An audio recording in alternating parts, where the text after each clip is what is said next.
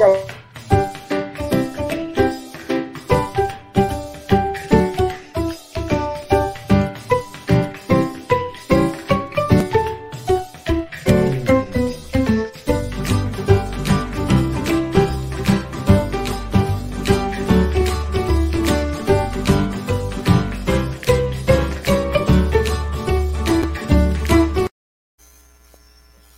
dia, meu povo, bom dia, minha pova. Vamos acordar. Para que que a gente tem a rotina se a gente pode quebrar a rotina?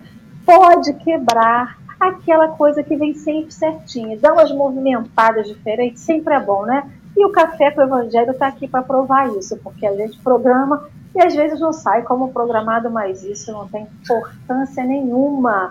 Não há problemas, que a gente também se acostume com isso, né? Porque a gente quer tudo sempre muito certinho, muito ali, ó, em cima do fio da navalha, em cima da linha do trem, em cima do risco, mas sair do risco de vez em quando, conscientemente, não é ruim, né? Bom dia para esse povo amado que já chegou aqui no chat, que já está conosco em mais uma quinta-feira. Lembrando que hoje, quinta-feira, teremos o livro do estudo do livro dos Espíritos à noite. Tive que lembrar isso para lembrar que no encerramento tem que colocar a vinhetinha do livro dos Espíritos. Me lembra aí, Henrique.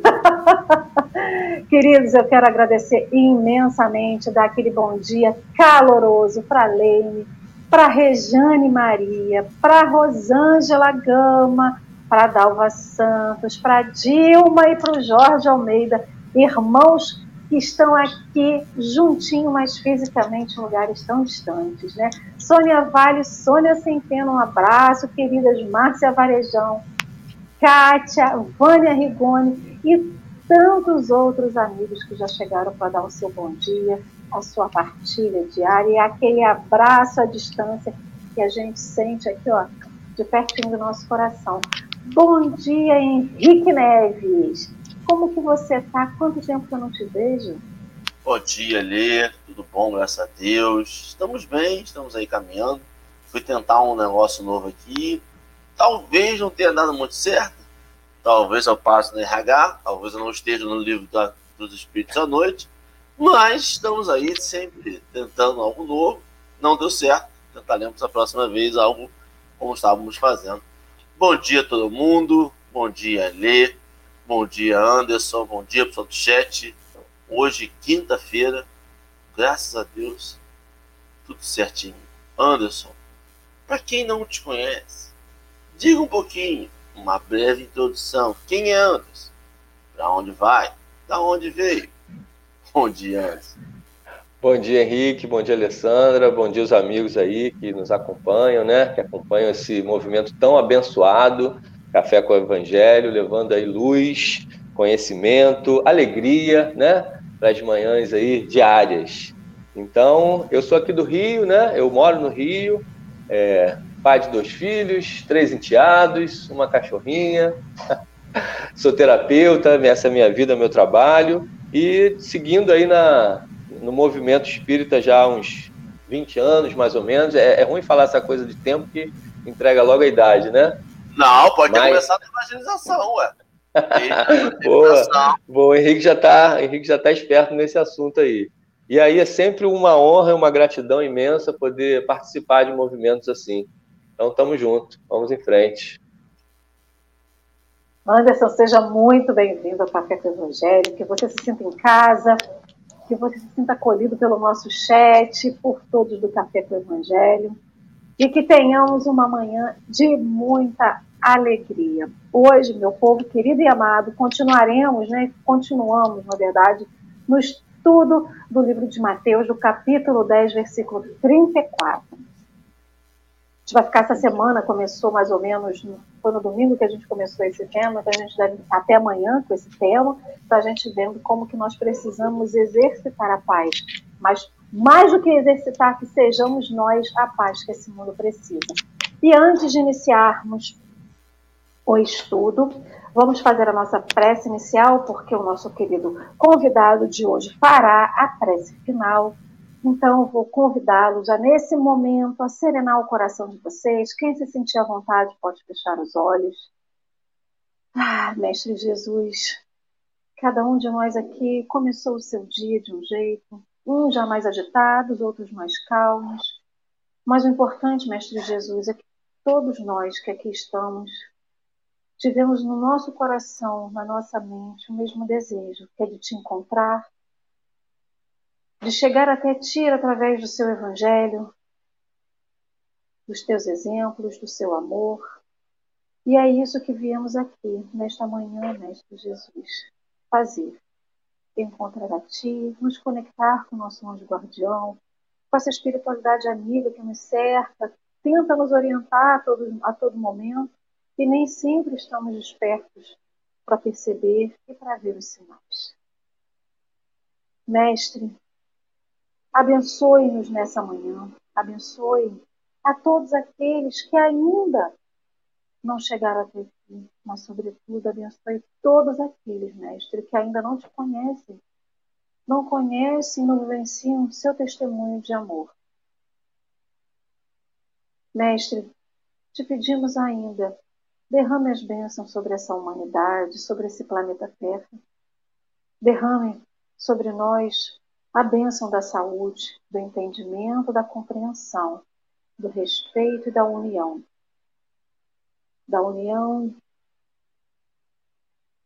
de pensamentos, mas pensamentos no bem, no amor ao próximo e de perdão coletivo. Te pedimos, Mestre Jesus, que abençoe a nossa manhã de estudo, para que as reflexões que aqui façamos possam chegar aos corações, aos nossos ao das pessoas que nos ouvem, dos que nos ouvirão mais tarde, que nos ouvirão depois. Porque o nosso intuito, Mestre Jesus, é somente de compreender para que possamos exercitar na nossa caminhada tudo aquilo que é que ouvimos. Nos ilumine, Senhor Jesus, hoje, agora e sempre. Que assim seja. E assim, queridos amigos, eu vou passar aqui para vocês, porque sempre tem alguém novo aqui no café. Esse é o livro que estudamos. É o livro editado pela FEB, de capa azul. É o Evangelho por Emmanuel, comentários ao Evangelho segundo Mateus. Então, o texto de hoje que vamos ler é a pergunta 304 do livro O Consolador. Vou deixar com você, Anderson, a leitura do texto para a gente poder iniciar o estudo. Fique à vontade. Vamos lá. Então, pergunta 304, e a pergunta é: qual o espírito destas letras? Não cuideis que vim trazer a paz à terra. Não vim trazer a paz, mas a espada. Então, qual é o espírito dessas letras, né? O que ela está querendo dizer? E a resposta do Emmanuel é: todos os símbolos do Evangelho, dado o meio em que desabrocharam, são quase sempre fortes e incisivos. Jesus não vinha trazer ao mundo a palavra de contemporização com as fraquezas do homem, mas a centelha de luz para que a criatura humana se iluminasse para os planos divinos. E a lição sublime do Cristo, ainda e sempre, pode ser conhecida como a espada, entre aspas, renovadora, com a qual deve o homem lutar consigo mesmo, extirpando os velhos inimigos do seu coração, sempre capitaneados pela ignorância e pela vaidade, pelo egoísmo e pelo orgulho.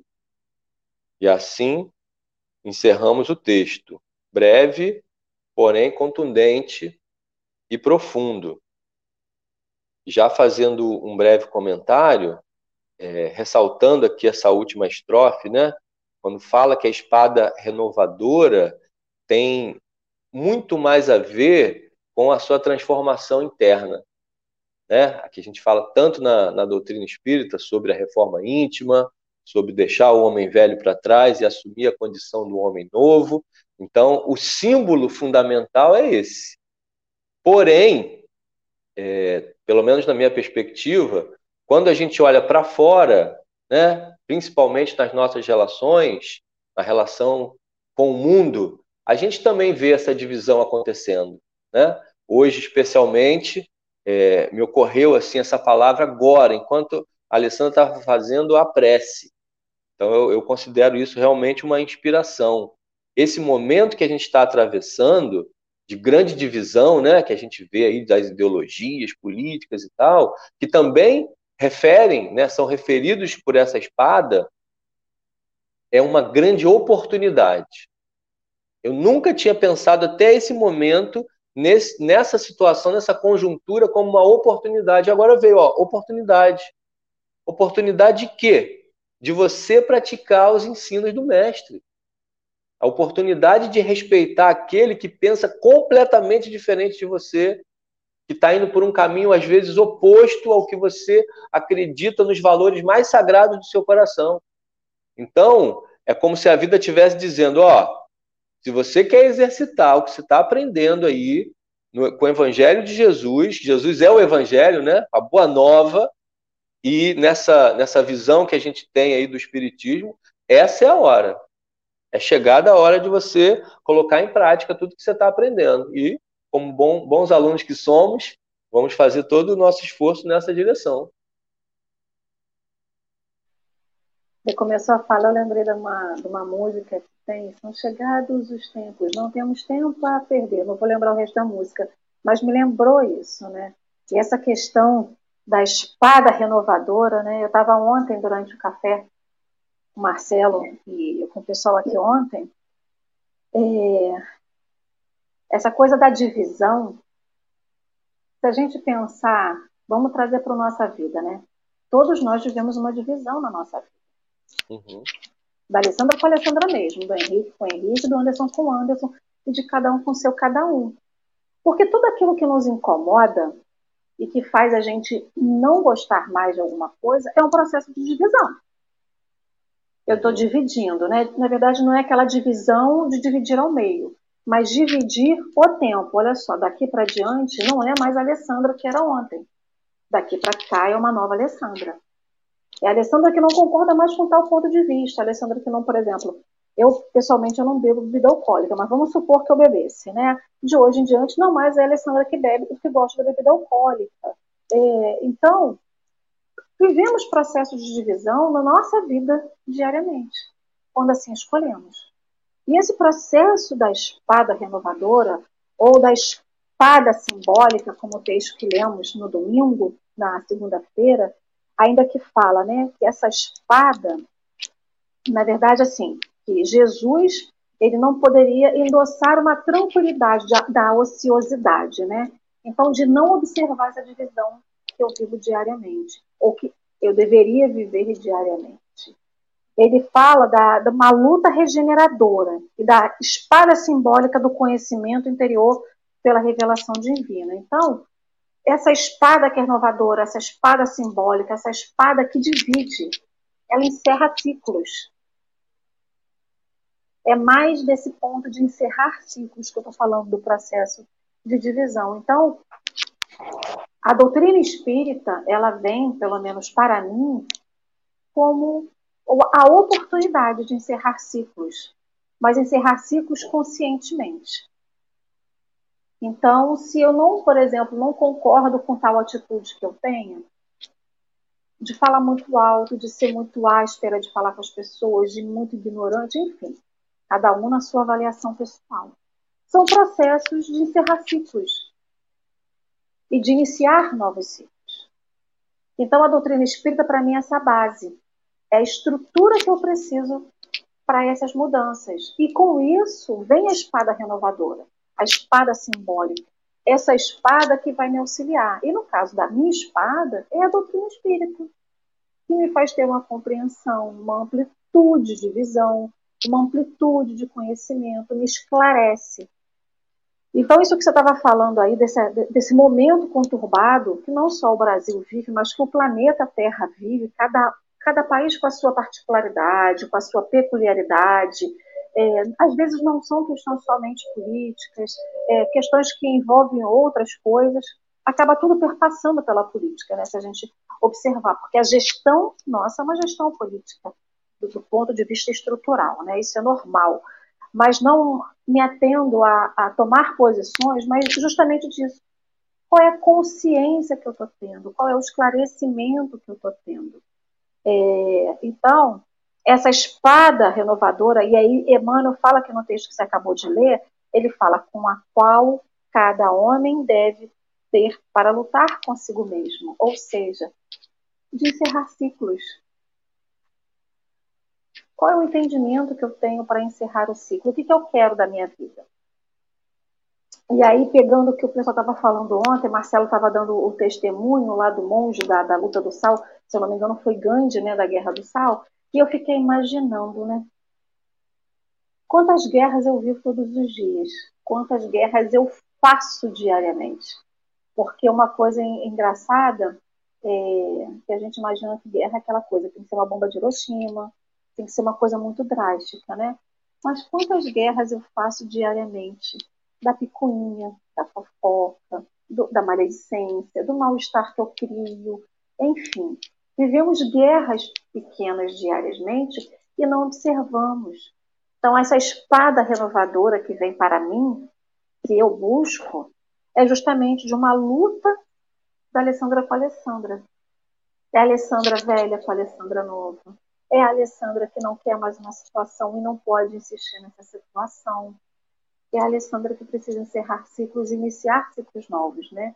Porém, ciclos novos que venham com discernimento, com instrução.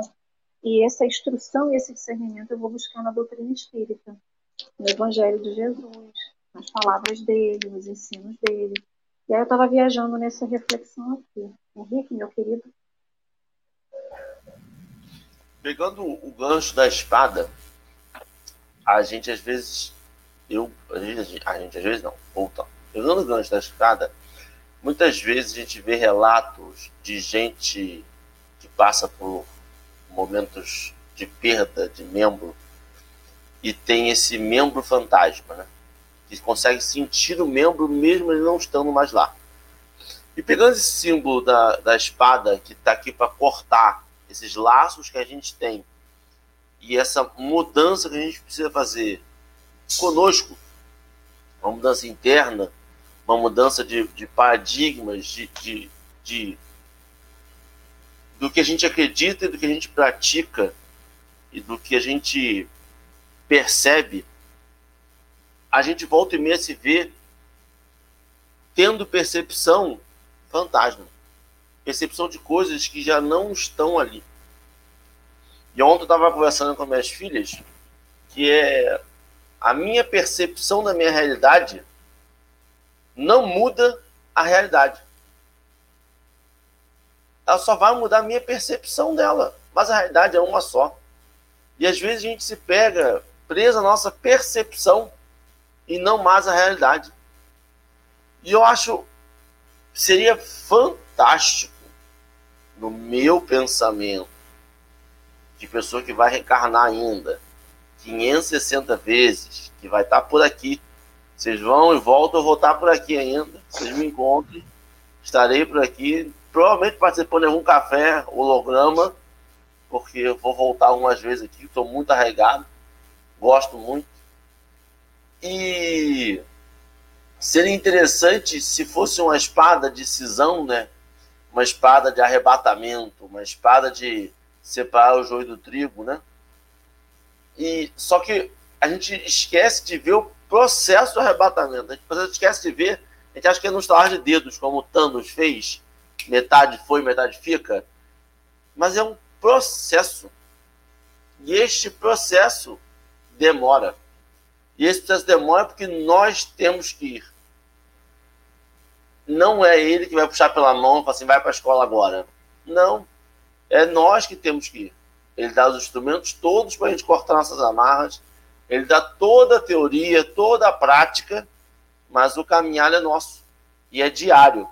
É todo dia tirar uma volta da tala que prende nosso braço, que já não existe mais. Porque às vezes a gente enfaixa uma, uma coisa que não existe. Te remenda uma teoria nossa que já não existe. Para tentar manter vivo aquela, aquele membro que não está mais entre nós, que já se foi, que nós já percebemos que não está mais aqui, que não é isso, mas está agarrado à nossa percepção de realidade, está agarrado ao nosso achismo, Não, mas nada corrobora? Não precisa nada corroborar. A minha crença fortalece a existência dele. E a gente sabe que nossa doutrina espírita não é sobre isso. Não é a minha crença que vai fortalecer.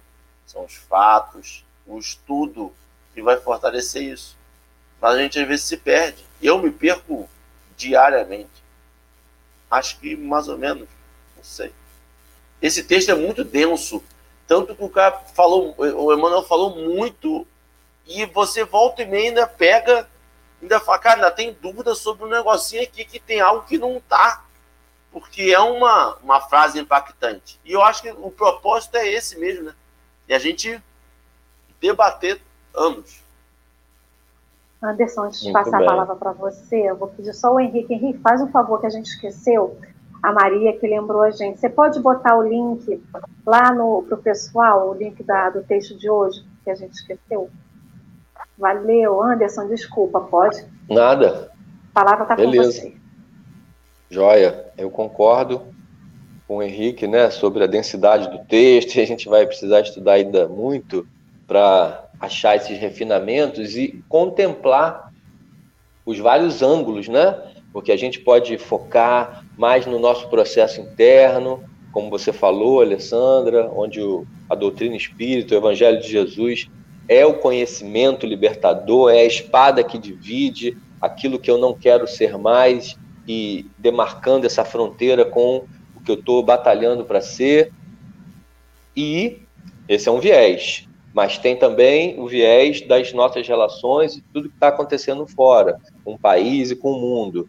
E que mais que a gente pode fazer junção, trazendo um pouco da visão histórica, né? Quando Jesus veio ao mundo há dois mil e poucos anos atrás, existia todo um status quo de pensamento, de crença, né? Existia um pensamento religioso, principalmente no povo judeu, que vigorava fortemente.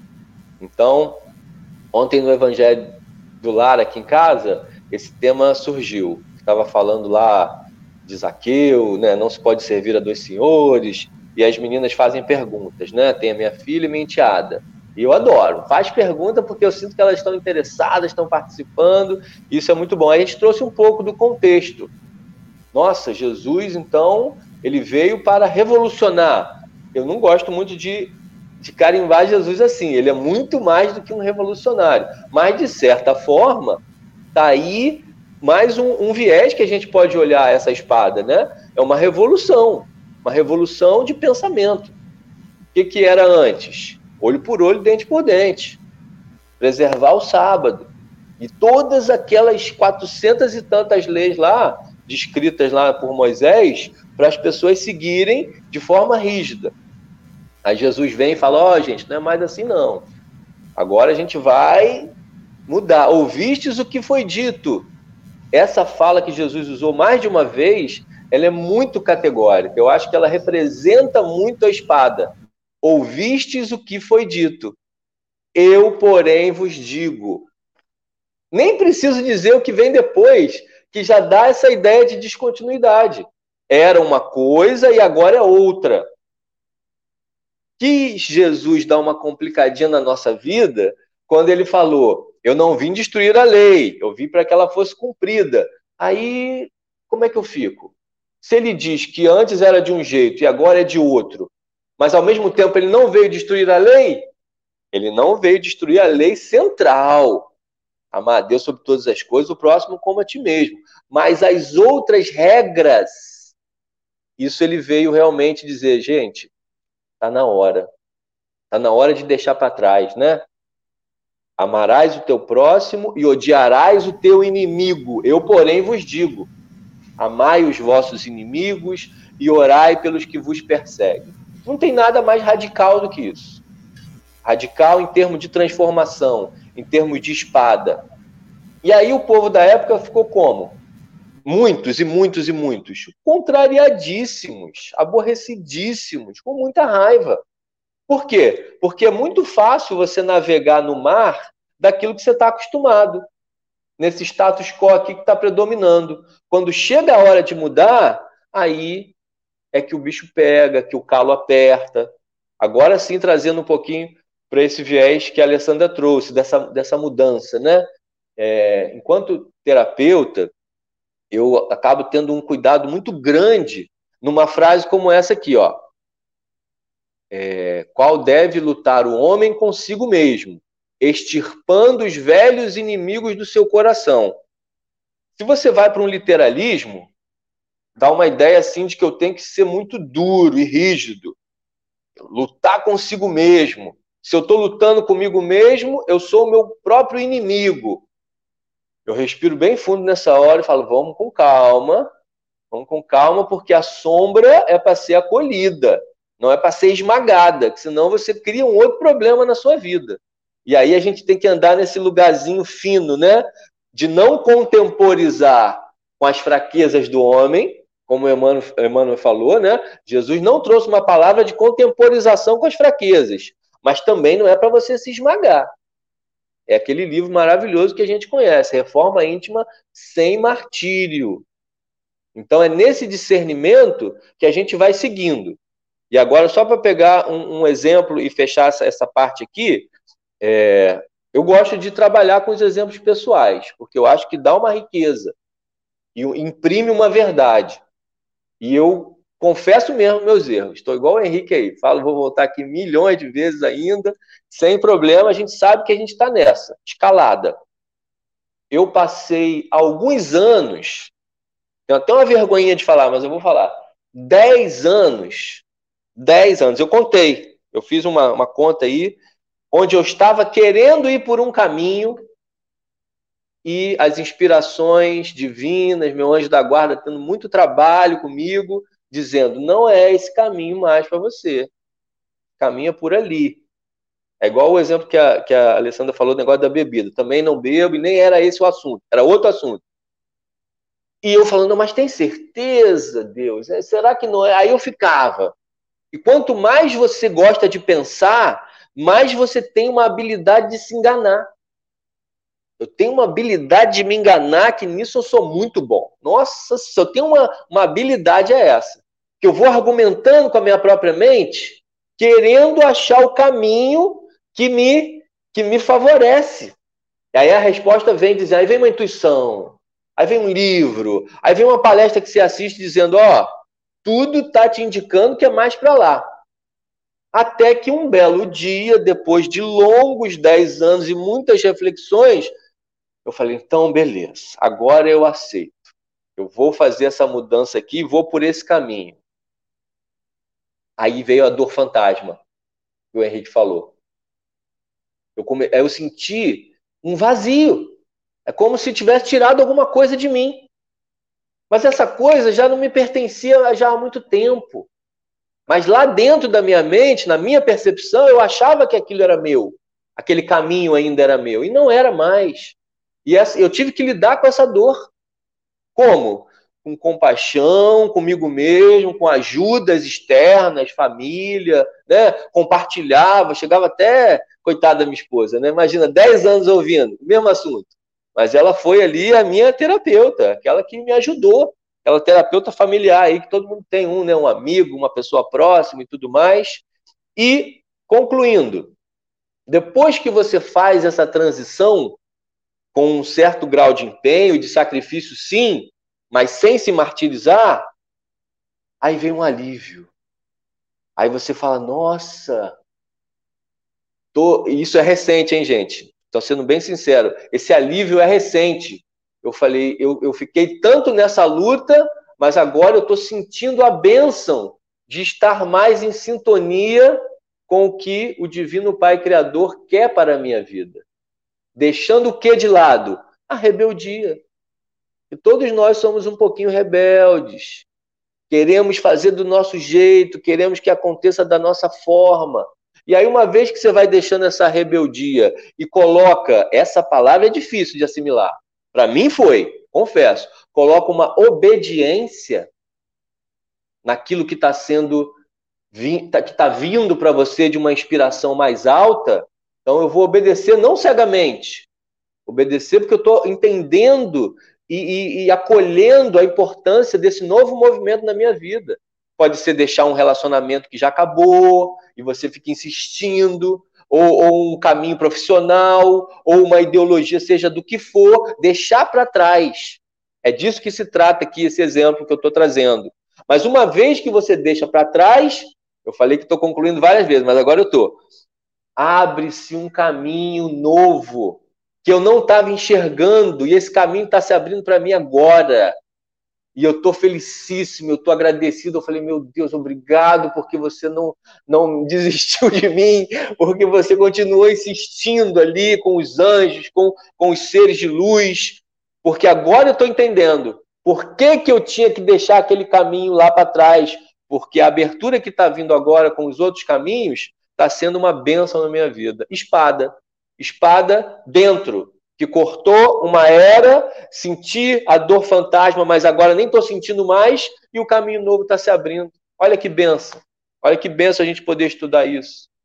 Deixo com vocês aí a palavra. Você falou dessa questão da luta, né? Da luta que ela não é, ela não tem que ser dolorida, né? Mas quando eu penso na luta, eu penso no esforço, no, no esforço que se emprega para alguma coisa. Concordo. Lembrando que essa parte aqui que a gente está estudando, falando da espada, é justamente a gente dizer da paz, né?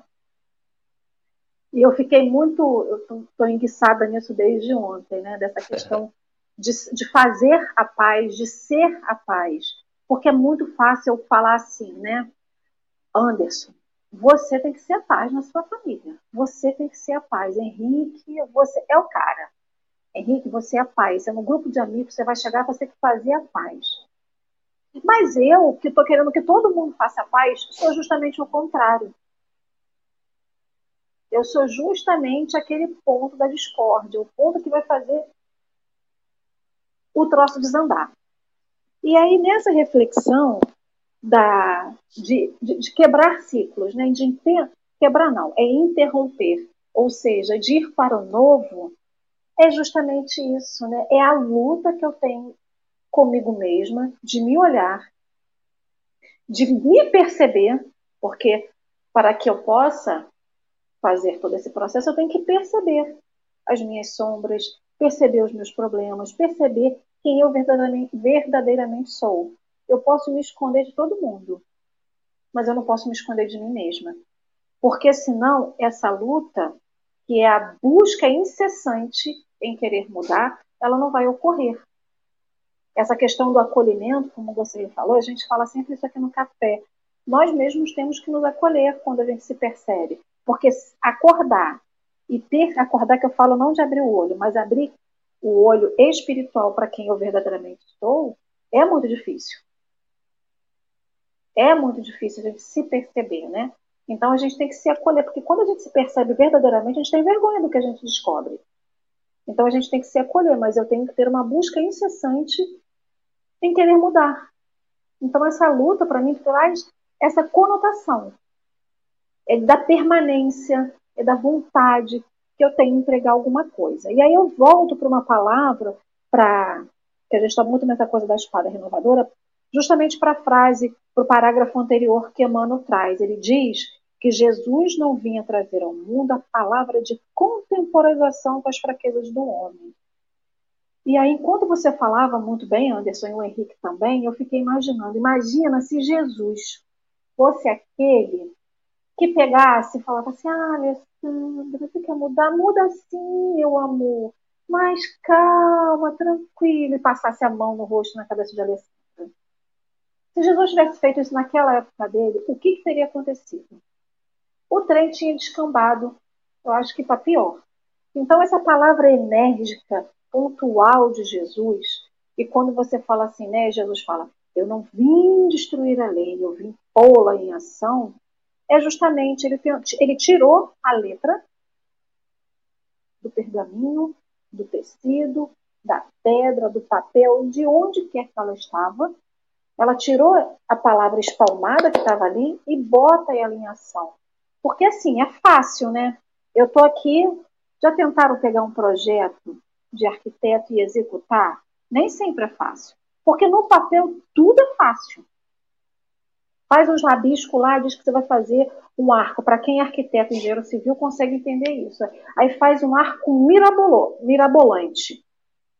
Só que na hora de tirar aquele projeto do papel e botar em ação, é mais difícil. Foi isso que Jesus fez. Ele tirou um projeto, era um projeto de Deus, que era tudo aquilo que veio com a lei mosaica, e pôs ela em ação. Ele fez o difícil. Porque dizer assim, olho por olho por olho, dente por dente, é fácil.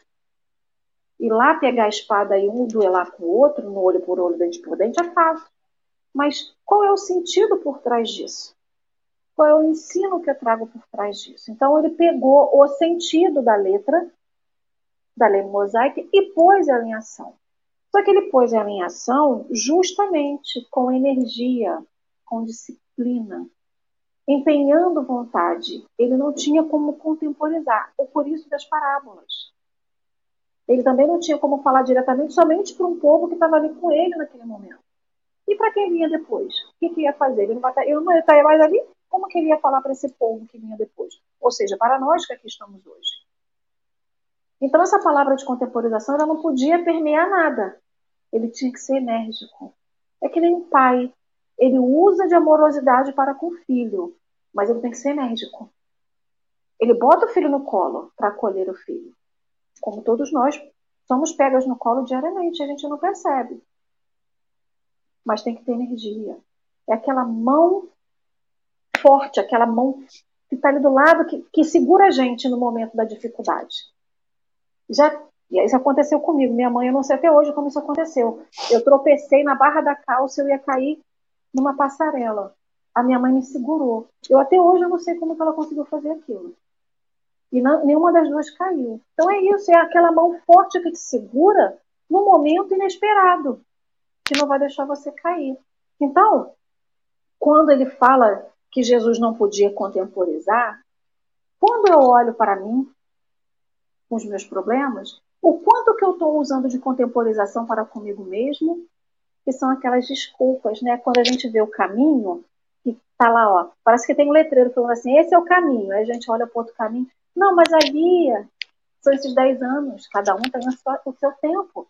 E não é uma perda de tempo, é um processo de aprendizado. Demora um pouquinho mais, mas é uma escolha, que a gente não interprete isso como perda de tempo, mas como uma, um processo de amadurecimento. Então, eu fico pensando nessas palavras de contemporização. O quanto que eu estou usando comigo de contemporização? Pegando o Evangelho do Cristo e falando assim, não, mas tem aquilo outro, aquela outra passagem de Emmanuel que pode me justificar o que eu estou fazendo aqui. É o fogo que a Dorinha colocou aqui no comentário. A gente bate, bate, bate e não abre. E a gente fica tentando se enganar. Tudo bem, cada um no seu tempo, cada um no seu momento, respeitando cada um a sua vontade e seu livre-arbítrio. Mas é aquilo, não podemos fugir da palavra do Mestre. Então, quando ele chega e fala para mim, não vim trazer a paz à terra, mas a espada, é a espada de cortar a minha inércia, de cortar a minha ociosidade, de cortar justamente aquela, não é dúvida, mas sabe aquela coisa assim, ah, mas eu não sei se eu vou, que nem quando te chamo para festa, eu vou, tô lá, a gente nunca chega, né? Aquela indecisão que a gente tem de seguir pelo caminho. Para mim, essa conotação nesse texto aqui é isso: é cortar. Cortar é, é, não de, de matar, né, daquela coisa bruta, mas sim de cortar o ciclo, de, permanecer, de eu continuar permanecendo na inércia, na procrastinação, ou na falta de vontade, de querer fazer alguma coisa com Cristo, né? Eu acho que é mais por aí. Henrique? E eu já estou quase agradecendo aos tudo. Bom, é, Anderson, todos nós temos uma história dessa. Só muda talvez um temazinho que seja parecido ou o tempo. Tem gente que passa um ano, dez anos, vinte anos, tem gente que passa 50 anos. E uma vez eu ouvi uma analogia que me fez entender um pouquinho do porquê que a gente que é como se fosse um rio que quer levar a gente para a correnteza do amor e a gente se agarra na ribanceira, na, na beiradinha, onde a correnteza até parece mais forte. Parece que o rio é uma pororoca, parece que o rio tem cheio de galho. Você vai agarrando ali e vai dando ferida, e você fica assim, mas se eu soltar daqui, esse rio vai me levar e eu não sei nem onde eu vou parar. E a gente fica se agarrando ali, se machucando, e não solta, mas sempre se impõe. A verdade se impõe, o amor se impõe, e não é na força. É, o Marcel falou isso outro dia, uma analogia, uma, uma palavra que é até parecido, respeito e. Eu esqueci, ali lembra? Foi na turma do café, respeito e respeitável, tipo uma coisa assim. Mudava um pouquinho da palavra, autoridade, autoridade não sei. Autor, acho que era autorita, autoridade, autoritarismo. Ah, eu não vou lembrar, me desculpa. Até essa aí, bem parecida, uma palavra parecida que muda um pouco. Que é sobre isso. A gente não precisa ser. Não precisa pegar a minha espada e sair cortando os outros. E na ausência dos outros, eu vou ser verdade. Não. A espada também é um simbolismo. É um símbolo de poder. É um símbolo de ostentação. É um símbolo de alguém que não vai ficar apenas se defendendo e vai para a batalha, mesmo que esta seja interna. Mesmo que seja com o seu maior inimigo, somos nós mesmos. O meu maior inimigo de tudo que eu tenho para resolver sou eu, cara. esse dom que você tem, compactuo com esse dom. Desculpa para não fazer, eu arrumo 15 e uma melhor que a outra. Eu mesmo me parabenizo. Falei, Henrique, parabéns. Essa não tem como refutar. Porque a gente. Mas sabe o que é isso? Prática. A gente só é bom porque a gente pratica todo dia uma desculpa com a gente. Eu, eu pratico todo dia. Eu não vou correr, eu não vou correr porque não está em pandemia. Eu não vou correr porque eu não tomei a primeira dose. Eu não vou correr porque eu não tomei a segunda dose. Eu não vou correr porque eu tenho um prazo para entregar eu não vou correr. E tem aí dois anos que eu não saio de casa para dar uma caminhada na esquina. E eu não moro no, no, no, centro, onde tem movimento. Não, mas agora tem cachorros de rua. Eu sempre invento uma desculpa, porque eu pratico diariamente desculpa. Então, se eu bom, sou bom em desculpa, eu posso ser bom em realizar. Só que para isso eu preciso praticar diariamente. Para isso eu preciso cortar amarras diariamente diariamente. E eu. Por isso que eu falo que eu vou ficar aqui, cara. Vou ficar aqui por aqui um tempo, porque volta e meia eu pego amarra e meu, meu me amarro. Eu, em vez de cortar, eu pego novas. E vou embora. E descubro antigas e, e amarro de novo. Porque é um trabalho incessante. Por isso que não tem paz. Essa paz de margarina quali, de sentar na rede, tomando um cafezinho, escutando um Djavan na, na altura ideal, escutando. Não é sobre isso aqui. É sobre batalhas mesmo diárias. Muito obrigado, Nossa Senhora.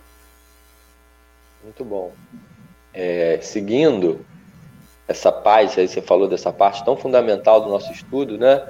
E conectando com, com o que eu tinha falado sobre mim, essa sensação de agora é de paz. Mas a paz veio porque consegui deixar de ser rebelde conseguir entrar naquela obediência positiva em relação ao que a vida estava me mostrando. E aí sim, aí vem uma tranquilidade, vem uma abertura de caminhos, e aí a luta continua, porque outras questões virão. E ainda falando dessa, dessa batalha né, simbólica e a espada que a gente tem que usar com a gente mesmo, tem um, um viés que eu acho bem legal. É, eu falei de reforma íntima sem martírio, acolher a sombra, cuidado para você não ser duro consigo mesmo, mas pegando a fala da Alê, é, se eu for comparar no mundo, o que que tem mais? Pessoas que estão sendo muito duras consigo mesmas ou, ou que estão contemporizando demais? Me parece, na minha modesta observação, que tem mais pessoas contemporizando. Por isso, essa ligação e essa, essa importância de trazer de volta o símbolo da espada. Não é para você se esmagar, mas também não fica sentado no sofá esperando a mudança cair do céu. Você precisa fazer isso. E aí, falando de relacionamentos um pouco, conflito é bom ou é ruim? Se for de primeira, a tendência é as pessoas dizerem é ruim, porque conflito rima com briga, rima com desavença, mas nem, nem tanto. Muitas vezes você está numa, numa relação onde o conflito é necessário. Mas conflito em que sentido? Onde você expõe a sua percepção, a outra pessoa discorda, vocês debatem, às vezes até rola um calorzinho, mas buscando um ponto de convergência. Ou se não houver ponto de convergência, vamos conviver com essa diferença. Eu te amo, você me ama, mas a gente pensa diferente sobre esse ponto. É possível? É completamente possível, apesar de ser bastante desafiador. Então, o que eu vejo às vezes é a pessoa entrando nesse mundo de estudos espirituais e querendo se melhorar e buscando um homem novo, e ela acha agora que não pode conflitar com mais ninguém, nem consigo mesma. E aí começa a abrir mão desses momentos e, e deixa até de se posicionar muitas vezes, e isso está criando verdadeiras amarras internas. E, e muitas vezes está gerando um acúmulo um acúmulo de insatisfação, às vezes de mágoa, e aí você depois explode. Explode na direção de alguém, culpando o outro. Mas na verdade, você que não soube expor as suas insatisfações, você que não soube se posicionar no momento que era para se posicionar. Olha como é que tudo tem dois lados, né? Isso eu estou falando mais para aquelas pessoas que estão querendo evitar o conflito a todo custo não é para evitar o conflito a todo custo. A espada ela está aí para isso, para você se posicionar. Se a pessoa começar a chegar e falar assim, não, a pena de morte é muito boa, porque vai limpar o planeta das pessoas maldosas. Não, não concordo com isso. Segundo a visão do Cristo que eu consegui assimilar, a gente tem que amar o inimigo. Tem que investir na educação, no sistema penitenciário, para a gente ter uma nova forma de lidar com essa questão. Aí a pessoa fala: não, mas não é possível que você pense assim. Não, eu penso assim mesmo. Respeito a sua opinião, mas mantenho aqui a minha. É esse tipo de conflito que eu estou falando. Pode ser dentro da sua casa, pode ser com os amigos. Não se omita. Não contemporize. Nem com as suas mazelas, nem com aquilo que você discordar externamente. É claro que é uma arte fazer isso sem transformar o conflito em guerra. Mas a gente está no convite dessa arte. Agora, o outro lado, tem pessoas que querem conflitar com tudo. Tempo todo parece que estão uma antena, um radar, buscando é, esse, essa oportunidade da, da desavença, da picuinha. Também não é assim. Se essa for a sua questão, aí é outra sugestão. Medita um pouco mais. Olha como é que parece contraditório, né? Aprende a se calar um pouco. Teve uma vontadezinha de, de, de se posicionar, não se posiciona tanto. Vai com calma, você está se posicionando demais. E aí é o velho adágio, princípio até budista, né, do caminho do meio. Não rejeite o conflito, porque senão você vai acumular e depois você vai explodir, isso vai fazer um mal maior, mas não seja o maior conflitante do universo, porque isso também vai prejudicar a sua vida. E, na dúvida, use a espadinha com você mesmo.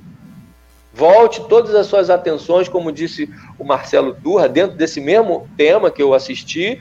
É, na dúvida, focaliza, traz para dentro. Traz, traz o que Jesus falou para o seu interno. É como se tudo que ele falou e disse e exemplificou foram metáforas para você trabalhar no seu próprio aprimoramento, no seu erguimento espiritual, na sua transformação. E aí, as chances de errar são bem menores, porque você está fazendo igual o Gandhi, né? Sendo a mudança que você quer ver no mundo. Fica apontando o dedo lá fora, muda você. Quando você tiver espírito puro, aí você aponta um pouco lá fora. Né? Né, Ale? Ah, só é porque algumas pessoas confundem em emitir opinião com mudar a opinião dos outros. É, tem isso. E aí, quando você quer mudar uma opinião, talvez seja melhor você voltar para você, porque a única opinião que você pode ter certeza que os seus argumentos vão convencer é a sua. O resto depende da vontade do outro. Depende, se o outro não quiser ver, ele não vai ver. Se você falar pro outro que hoje o céu amanheceu vermelho, o azul, o outro fala, tá vermelho, tá azul, tá vermelho. Não, tá azul, olha ali, o cara tá ali vermelho. Às vezes o cara é só daltônico. Eu não sei qual a cor que muda, mas para ele tá vermelho de verdade. E nada do que você disser, você vai, ah, não, é oxigenação, reflexo do mar, é qualquer coisa que você disser, não vai convencer, porque a percepção dele está alterada. Então é melhor você mudar a sua percepção de, às vezes, por que eu convencer tanto? Por que a opinião, da minha opinião, ter certo, tá certa é tão importante para mim?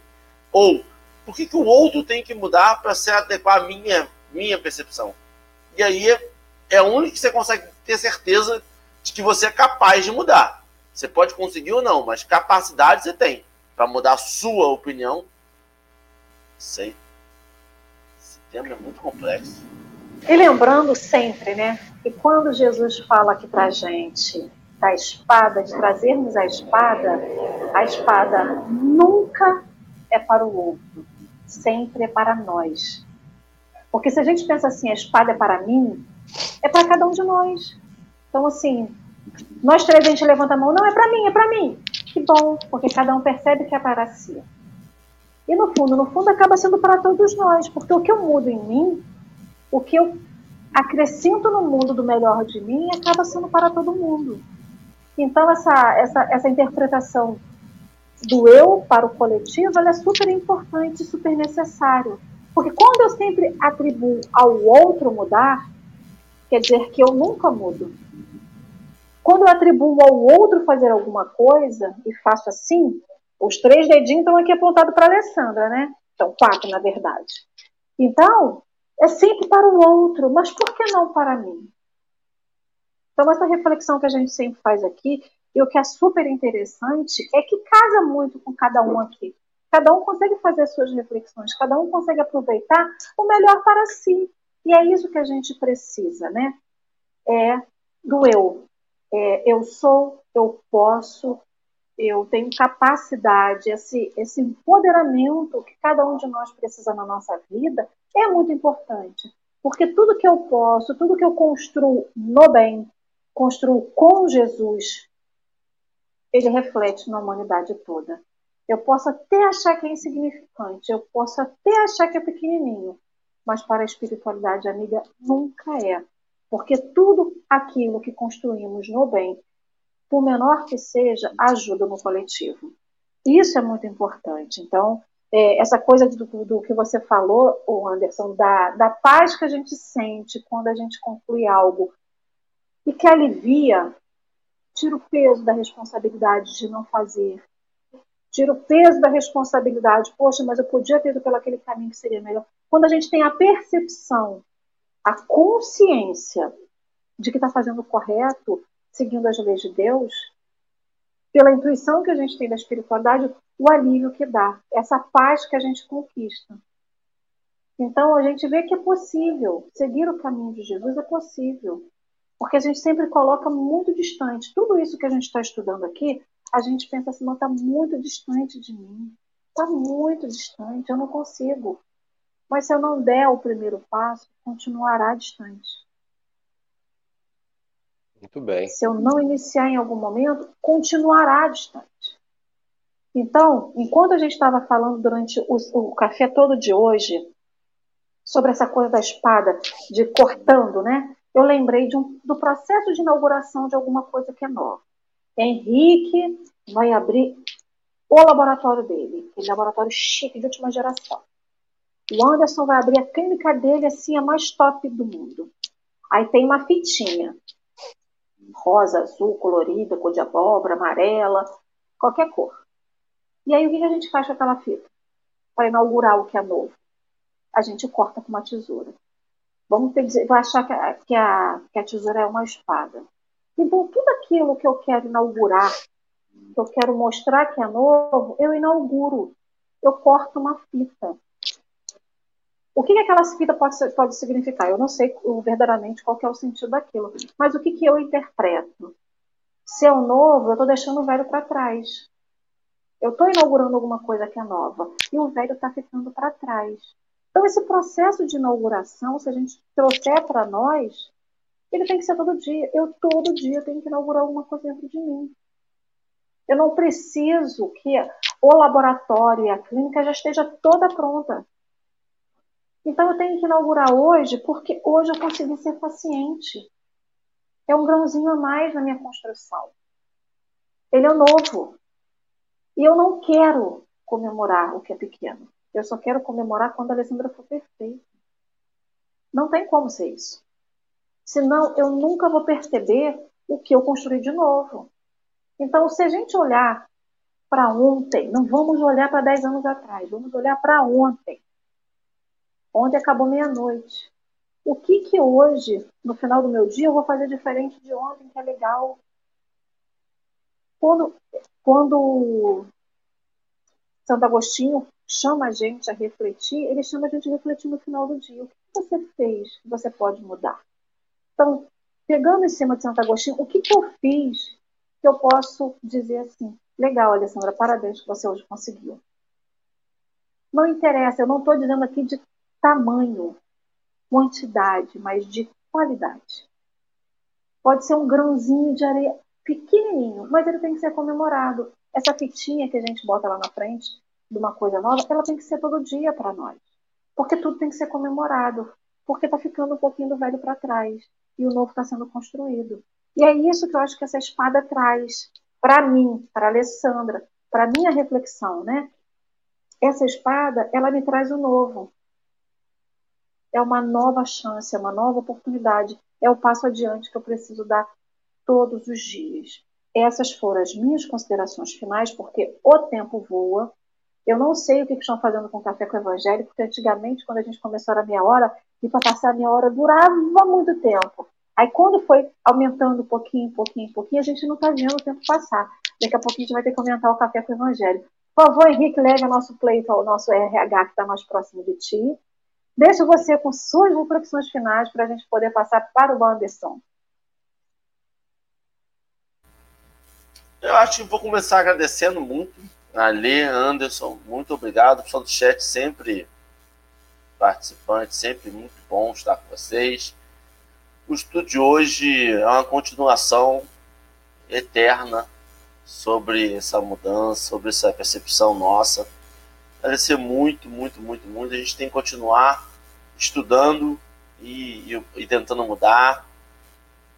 Ali, você estava falando aí, rapaz, algumas coisas a gente. E, algumas coisas a gente só percebe errada na prática. E a gente fica tentando prever as coisas todas.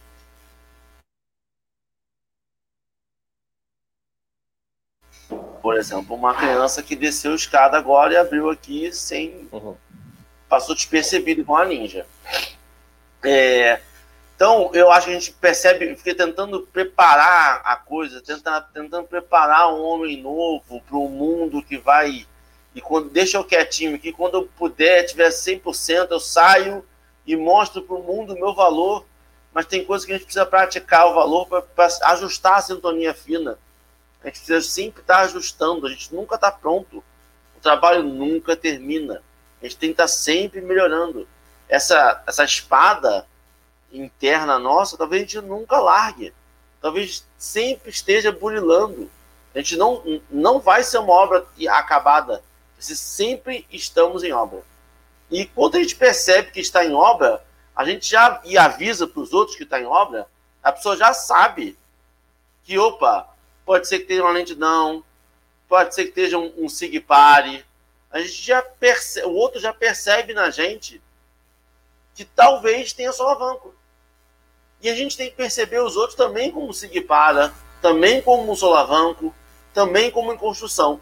O importante é botar um prego todo dia, é recapear um centímetro que seja, é tentar aprimorar um pouquinho cada dia. Agradecer muito, Nossa Senhora, muito bom estar com vocês. Uma ótima quinta-feira para nós. Anderson, suas considerações finais. Considerações finais. É, seguindo aí a intuição do momento, dois grandes inimigos da alma humana são o medo e a dúvida. Quem já experimentou, está experimentando nesse momento, sabe do que eu estou falando. Eu, não sei qual caminho seguir nesse momento da minha vida. De novo, estou trazendo um pouquinho né, desse exemplo que eu comentei da minha situação. É, e aí no final eu falei assim: obrigado, meu Deus, por você nunca ter me abandonado, por você não ter me deixado ir pelo caminho que a minha rebeldia estava querendo. Eu realmente agradeço, mas eu queria deixar essa reflexão, essa, essa dica, porque eu fiz uma coisa que eu achei muito legal nesse processo. Eu o tempo todo eu pedia eu orava, eu rezava, eu fazia prece para atender todas as formas de falar. É, Deus, me mostra. Se eu estiver sendo teimoso, se eu estiver indo pelo caminho errado, me mostra. Mas não me mostra uma vez, não me mostra sempre que eu precisar. Então, eu, eu fiz esse contato, eu promovi essa relação, eu busquei essa relação de ajuda, porque muitas vezes a gente vai ter dúvida mesmo. Muitas vezes a gente vai estar tá se enganando mesmo, como a gente falou aí dessa habilidade de se enganar, né? Muitas vezes a gente vai estar tá agarrado nas margens, naqueles troncos que o Henrique mencionou, o fluxo da vida, o rio da vida está seguindo, mas você está ali agarrado. Mas naquele momento você está achando que ficar agarrado é bom. Então, quando você pede de coração para que a visão se faça, e que você seja instruído naquilo que é o melhor para sua vida, aí você vai sendo guiado.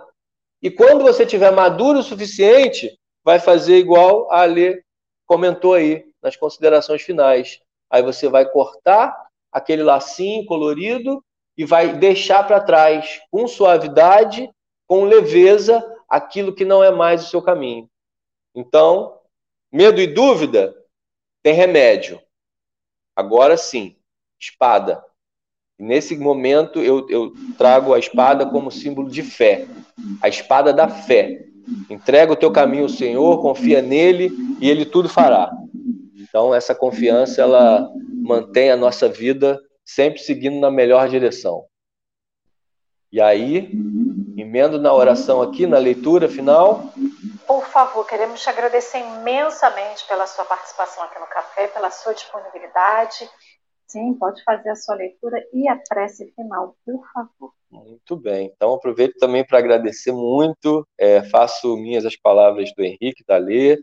Uma grande oportunidade. Espero que me convidem outras vezes. Já saio pedindo logo. Não tem cerimônia. E vai ser sempre um prazer estar aqui com vocês compartilhando desse momento. Então, a oração, a, leitura final, que é uma prece, é um livrinho de preces. O nome do livrinho é Se Eu Quiser Falar com Deus. Orações para os momentos comuns e especiais da vida. E aí abri nesse aqui e achei que tinha sentido, porque o título é Unidade. Espada divide. Unidade é como se fosse o oposto. Porque depois da divisão, você busca a unidade aqui. Aqui dentro de você, com você mesmo, com todas as suas versões, como a Ali falou lá no início, são, são vários eus aqui dentro, e com Deus principalmente. Meu Deus, ajuda-me a construir uma relação de unidade com os outros, entre mim e minha companheira ou companheiro, entre mim e meus filhos, Ajuda-me a construir uma unidade entre os vários eus que fazem parte do meu ser. Faze com que eu e tu nos tornemos um só. Então, sendo assim, fechamos os nossos olhos, respiramos profundamente, buscando a atenção aqui no peito, no coração, no chakra cardíaco, para que a gente possa sentir esse espaço em nós se abrindo, se abrindo como uma flor que desabrocha, para receber as bênçãos do Pai Criador, através do nosso querido e amado Mestre Jesus, que nesse momento impõe suas mãos sagradas emanando luz de diversas tonalidades, mas, sobretudo, imantadas no seu amor. E que essa luz chegue nos nossos corações nesse momento, penetre a nossa alma e se espalhe, se expanda por todo o nosso ser. E que nesse sentimento de unidade, de fraternidade, de amizade, possamos seguir no dia de hoje, olhando cada irmão como verdadeiramente um irmão, podendo traduzir os nossos aprendizados em ações, em ações para o bem, em ações de gentileza, em ações de humildade. Que Jesus sempre esteja conosco, que nós sempre estejamos com Ele também, agradecendo aos amigos irmãos espirituais que também tanto nos apoiam nessa caminhada, agradecendo os amigos que se dedicam, que doam parte das suas vidas para compartilhar conosco tanto conhecimento, tanta sabedoria, tanta luz que ilumina os nossos caminhos, assim como os amigos do Café do Evangelho, Café com o Evangelho, e tantos outros amigos aí pelo mundo espalhando a luz. A minha profunda gratidão. Que Deus abençoe vocês profundamente. Que sejamos todos abençoados nessa manhã de quinta-feira. Assim seja. Graças a Deus. Assim Graças seja, a Deus. E assim será. Queridos amigos, Anderson querido, muita gratidão pela manhã. Henrique, muito obrigado, gratidão, meus amigos. Que Jesus abençoe imensamente a quinta-feira. Lembremos, hoje, nove e meia da noite, temos um encontro aqui. Estudo do livro Dois Espíritos. Até mais tarde. E lembrem-se, amanhã, sete da manhã, de novo, Café com o Evangelho. Com a bênção e a proteção da espiritualidade amiga. Henrique, meu querido, fiquem com Deus.